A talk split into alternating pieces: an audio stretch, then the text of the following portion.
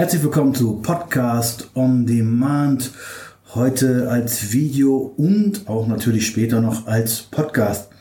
Gestern Abend habe ich Vortrag gehabt, Alarm im Darm hier im Enjoy in Werdau.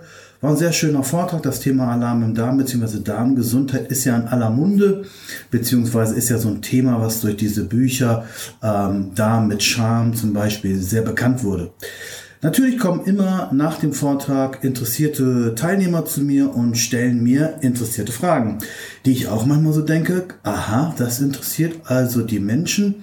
Und gestern war das Thema Palmöl. Eine besorgte Oma sozusagen, also eine, eine ältere Dame, die also Oma war und die hatte Enkel und die wollte den Enkeln gerne auch mal was Süßes kaufen war besorgt, weil sie gesagt hat, warum ist überall dieses Palmöl enthalten? Ist Palmöl gut? Ist Palmöl schlecht? Warum ist es überall enthalten?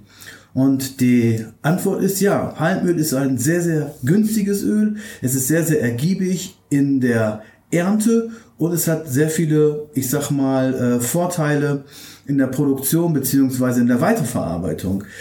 Ab 40 Grad ist eigentlich Palmöl erst flüssig, vorher nicht. Und deswegen ist es natürlich für Schokolade und äh, Kinderriegel und, und, und ja auch Pizza oder Tütensuppen, wie auch immer, sehr gut geeignet, weil es nicht flüssig wird bei Tagestemperatur, Tagestemperatur, bei Raumtemperatur. Und deswegen kann man es sehr gut einsetzen. In Tütensuppen wird zum Beispiel eingesetzt, damit das ganze Pulver rauskommt, weil es ist ja ein Öl und es wird nicht ölig, also nicht flüssig, sonst wird es ja an der, ich sag mal, an der Tüte heften bleiben und dadurch, dass es bei ähm, Tagestemperatur, Tages sage ich schon wieder, bei Raumtemperatur dann natürlich äh, nicht fest wird, sondern eher schmierig, dann wird es, kann man sehr gut den Inhalt aus der Suppentüte rauskippen. Und wie gesagt, bei den Kinderschokoladen oder Nutella oder Nussaufstrichen macht es natürlich Sinn.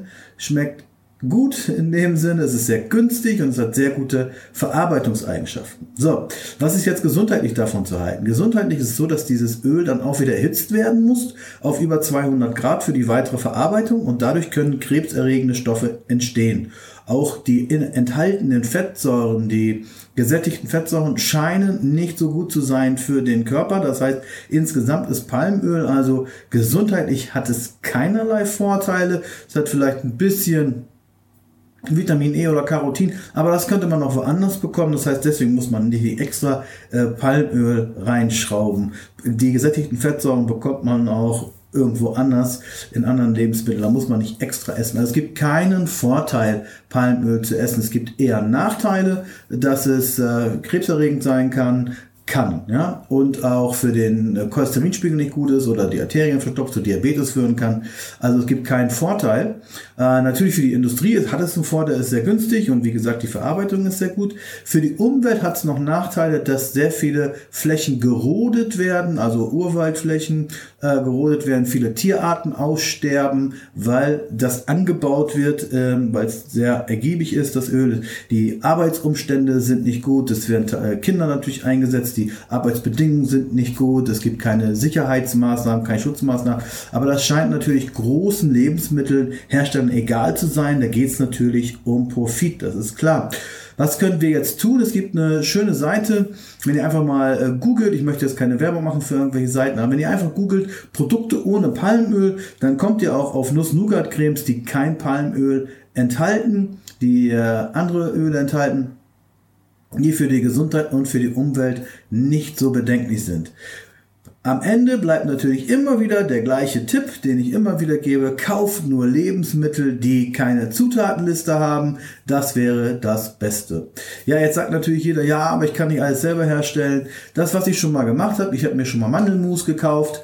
Mandelmus, reiner Mandelmus, heller Mandelmus ist auch flüssig. Und wenn man da ein bisschen, na, muss man ein bisschen handwerklich arbeiten. Und wenn man dann zum Beispiel ähm, Whey-Protein ranmacht mit Schokoladengeschmack, dann hat man sogar eine Whey- Nuss äh, oder Whey äh, Mandelcreme, die man natürlich auch aufs Brot schmieren kann, wenn man es wenn man päpstlicher als der Papst sein möchte und alles sehr gesund haben muss.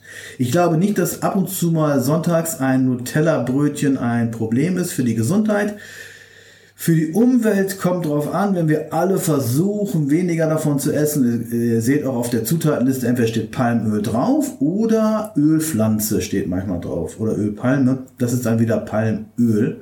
Und darauf sollt ihr achten. Also, liebe Umis, da draußen, kauft euren Kindern Lebensmittel ohne, zu, ohne Zusatzmittel. Wir werden hier mal gehen. Äpfel wäre natürlich das Beste für die Kinder oder mal eine Banane. Aber wenn ihr Schokolade kaufen wollt, dann gebt ein bisschen mehr Geld aus, geht ins Reformhaus, da steht extra drauf, ohne Palmöl. Ähm, und dann könnt ihr tolle Sachen kaufen. Okay, kostet ein bisschen mehr Geld, aber es ist sicherlich für eure Kinder interessant. Zu prüfen wäre noch, ob es nicht auch ähm, gute Fitnessriegel gibt, die weniger Zucker haben, etwas mehr Eiweiß haben, auch für die Knochen, für die Entwicklung des Kindes.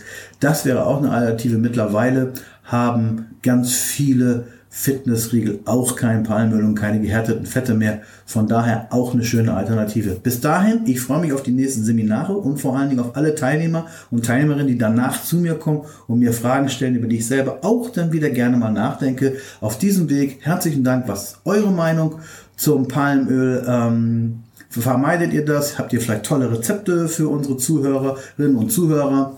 Ansonsten freue ich mich auf nächste Fragen. Bis dahin, bleibt gesund, euer Andreas Scholz.